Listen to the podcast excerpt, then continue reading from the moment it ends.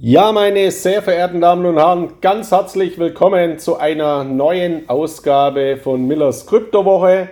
Und heute widme ich mich einem ja, ganz, ganz interessanten Thema, äh, ein Themenbereich, von dem ich persönlich regelrecht begeistert bin über die Möglichkeiten, die hier in Zukunft äh, äh, entstehen werden und an denen wir noch ganz, ganz am Beginn stehen. Das ist ungefähr so, wie wir in den ersten Jahren am Beginn des Internets äh, gestanden sind oder Vielleicht haben Sie ja auch die Erfahrung gemacht, so wie ich einst. Ich habe noch mit BTX damals angefangen, also mit Bildschirmtext und einem analogen Modem, bis sich da dann mal so eine Seite aufgebaut hat. Da hat man können noch Mittagessen äh, in der Zwischenzeit. Also das hat Minuten äh, gedauert. Und äh, wenn man heute sieht, was man mit dem Internet alles machen kann, dann, haben, dann sind die Entwicklungen natürlich hochdynamisch und phänomenal in diesem Zusammenhang. Und genauso gibt es jetzt eben eine weitere Entwicklung, die vielen noch gar nicht äh, so bekannt ist, die viele auch noch gar nicht auf dem Schirm haben.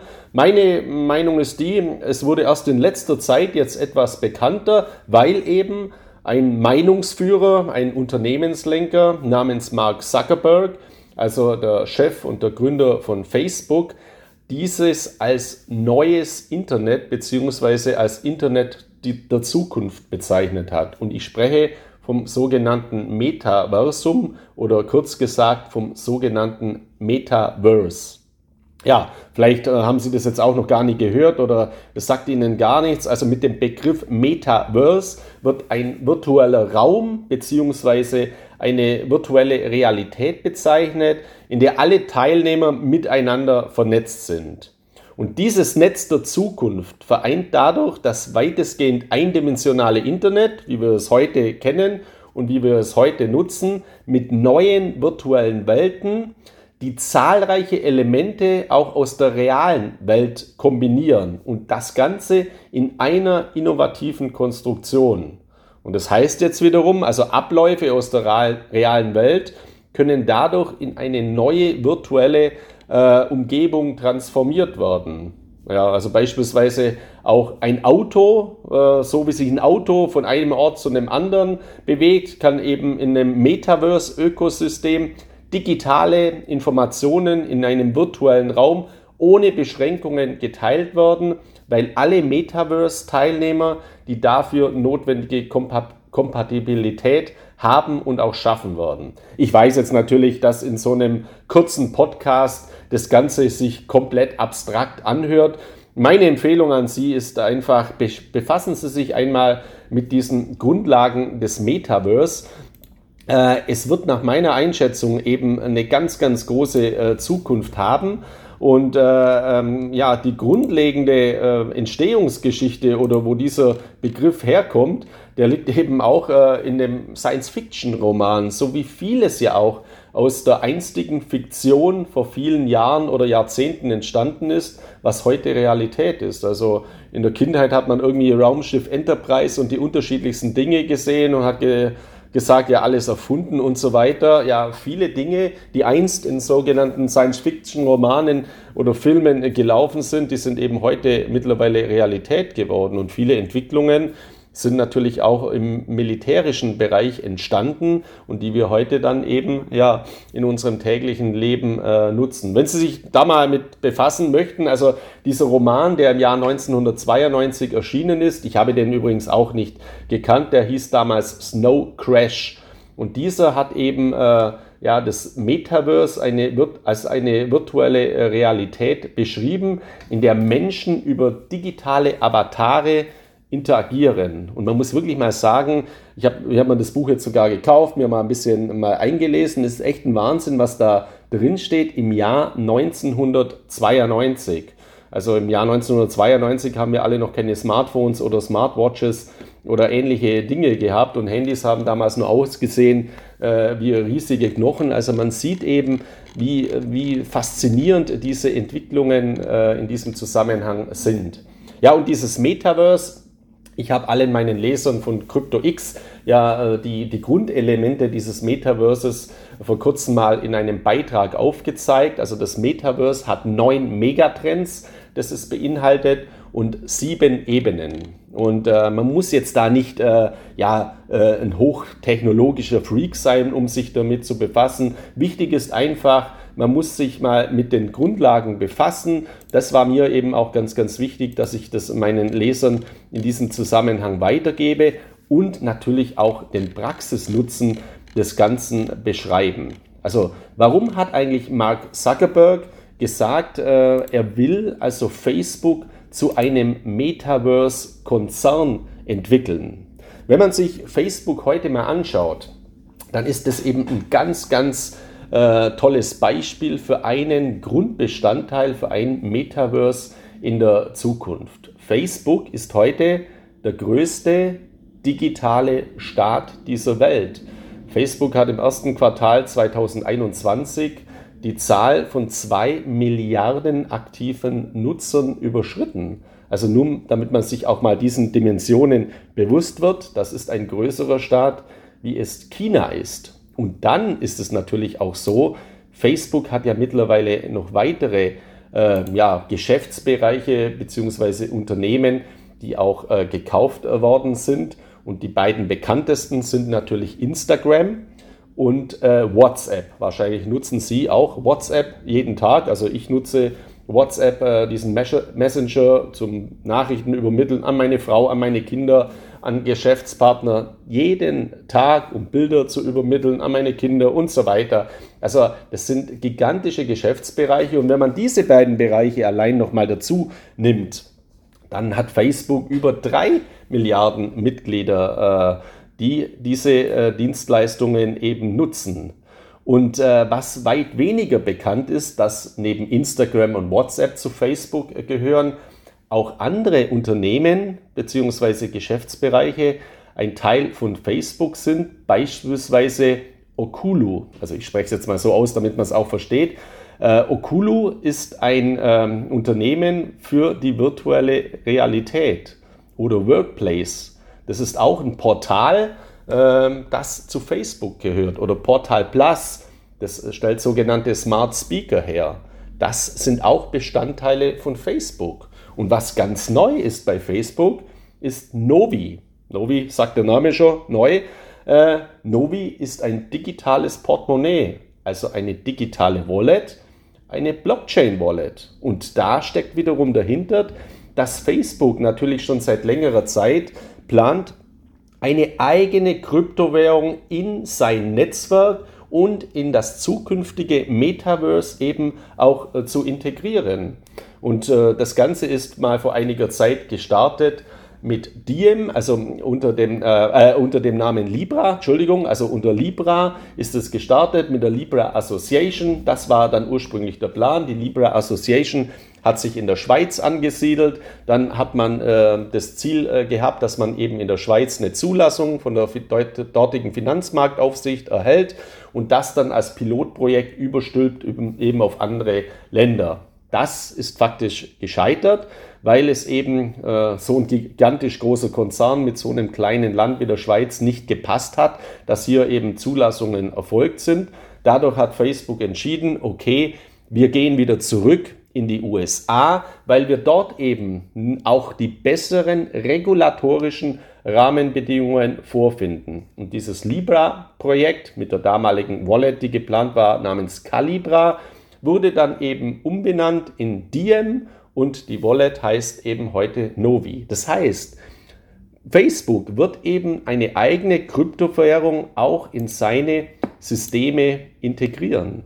Und dass diese virtuelle, virtuelle äh, Realität, also virtuelle Realitäten, das wird ein Geschäftsfeld sein, das in Zukunft massiv zunehmen wird und das wird eben auch wiederum ein Bestandteil dieses Metaverses sein. Und es gibt aktuell auch eine sehr, sehr interessante Studie vom Bitkom Research mit Bezug auf Deutschland. Also die Frage wurde hier gestellt, was die Deutschen in der virtuellen Realität heute schon äh, ja, machen, was die heute schon umsetzen. Weil es werden in Deutschland auch immer mehr sogenannte Virtual Reality Brillen verkauft. Das kennen Sie wahrscheinlich auch, so eine virtuelle äh, Brille, die setzen Sie auf. Das ist praktisch ein kleiner Fernseher, den Sie sich äh, vor Ihre Augen äh, schnallen. Das sieht aus wie eine Taucherbrille. Also im Prinzip, Sie setzen sich eine Taucherbrille auf, nur dass eben da kein Glas ist, um unter Wasser zu tauchen, sondern dass da eben ein Bildschirm integriert ist. Und somit können Sie in die virtuelle Realität eintauchen. Ich möchte es nochmal betonen, die eben ein Basisbaustein dann für das zukünftige Umsetzung eines Metaverses sind. Und so wie diese virtuellen Realitätenbrillen heute noch aussehen wie Taucherbrillen, werden die eben auch in Zukunft in ganz normale Sonnenbrillen oder Gleitsichtbrillen integriert werden. Und dann wird eben über eine Art Beamer äh, das Ganze auf ihre Netzhaut äh, ja, äh, gespiegelt. Also auch das, da wird auch ein gigantischer Fortschritt in der Zukunft erfolgen, sodass man auch das ganz normale, reale Leben nutzen kann, am realen Leben teilhaben kann. Und äh, wenn Sie die Kinder in der U-Bahn oder ja, vielleicht auch sich selber betrachten oder, oder die Menschen auf der Straße, wie viele Menschen schauen heute in der U-Bahn, im Bus, im Flugzeug, auf der Straße, während sie laufen, in ein Smartphone?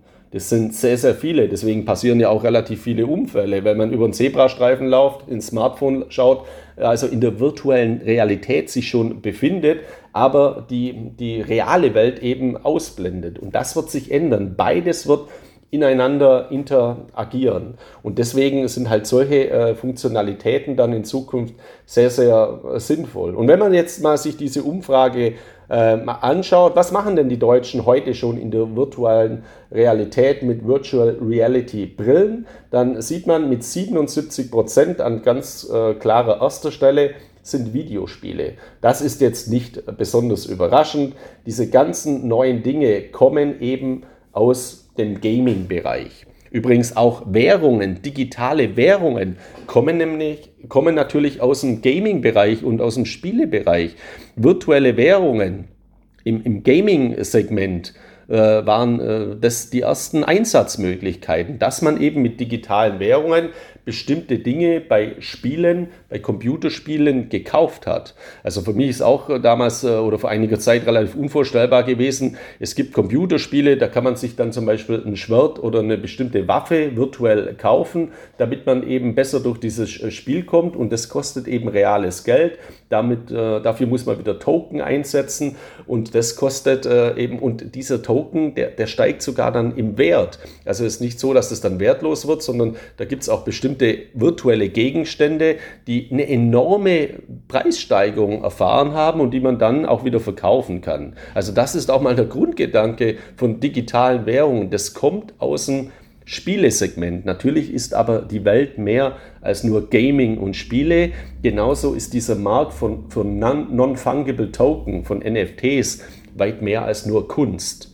Und aber die Ursprünge, die Grundlagen liegen im Bereich Videospiele und auch im Bereich Kunst. Aber diese Non-Fungible Token, die sind auch ein Basisbestandteil dieser dieser Metaverse, dieses neuen Metaverse, die werden natürlich auf die unterschiedlichsten Segmente äh, transformiert werden, dass sie zum Beispiel in Zukunft ihr digitales Benzin in Form von Strom über einen Token beziehen oder dass eine Immobilie in das Metaverse integriert wird und eben nicht mehr im Grundbuch steht, sondern in der Blockchain als Non-Fungible Token. Also das werden Entwicklungen sein, wo natürlich Digitalaktien massiv profitieren, und auch Kryptowährungen, Blockchain-basierte Kryptowährungen ein ganz, ganz großes Wachstumspotenzial haben werden. Jetzt nochmal zurück zu dieser Bitkom-Umfrage. Also mit 77 Prozent an Nummer 1 in der virtuellen Realität bei der Nutzung von Virtual Reality Brillen stehen die Videospiele.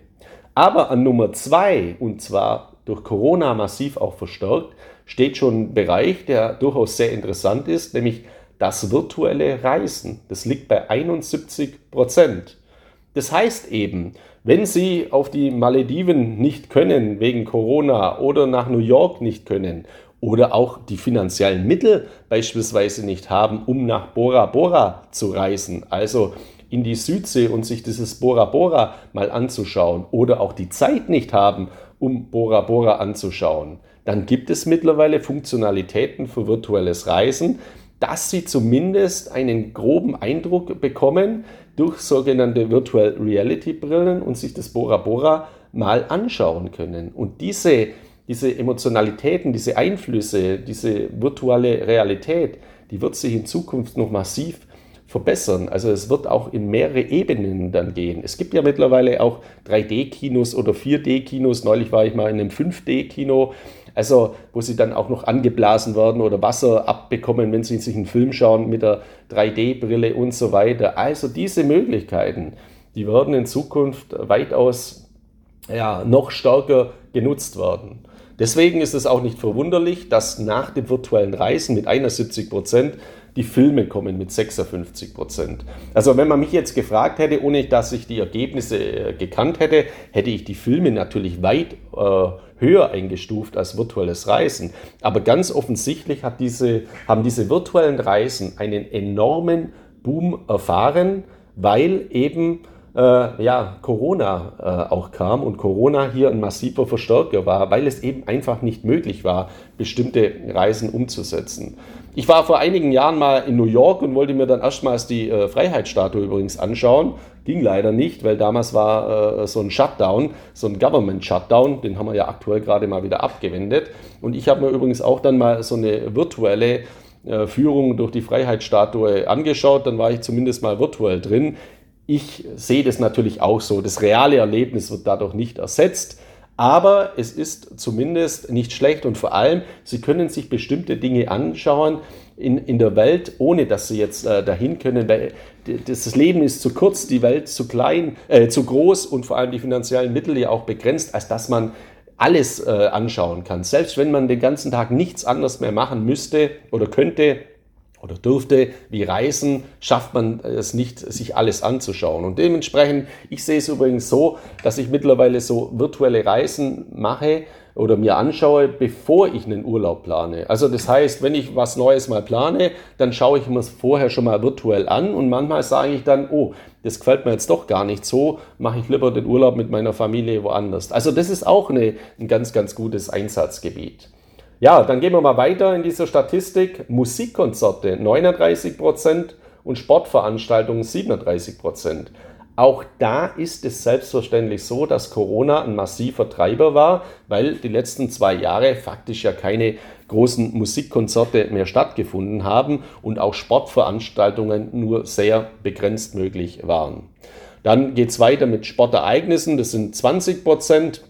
Äh, dann Bildung 16 Prozent Wohnungs- und Hausplanung 15 Prozent. Also ich kenne selber auch einen Ingenieur, einen Bauingenieur, einen Architekten, der eben Häuser plant und so wie äh, man dann früher äh, vor, einer, vor einer Karte gesessen ist, wo das Haus äh, mit dem Grundriss und den einzelnen Etagen aufgezeichnet wurde, war dann der nächste Schritt, man konnte sich im auf dem PC oder auf dem Laptop äh, wird, äh, also digital anschauen und heute kann man eben mit der Virtual Reality Brille schon durch sein neues Haus, das noch gar nicht steht, durchlaufen und kann sich mal anschauen, wie passt denn die Badewanne da in diesen Raum und habe ich da genügend Platz oder sollte man die Badewanne doch vielleicht woanders hinbauen und so weiter. Also auch da gibt es enorm viele Möglichkeiten. Dann weitere 15 Prozent sind äh, Museen, Ausstellungen und Messen. Das macht aus meiner Sicht auch sehr, sehr viel Sinn. Also wenn Sie mal das Louvre anschauen möchten und die Mona Lisa, finde ich es, äh, also was mich immer stört in diesem Museum,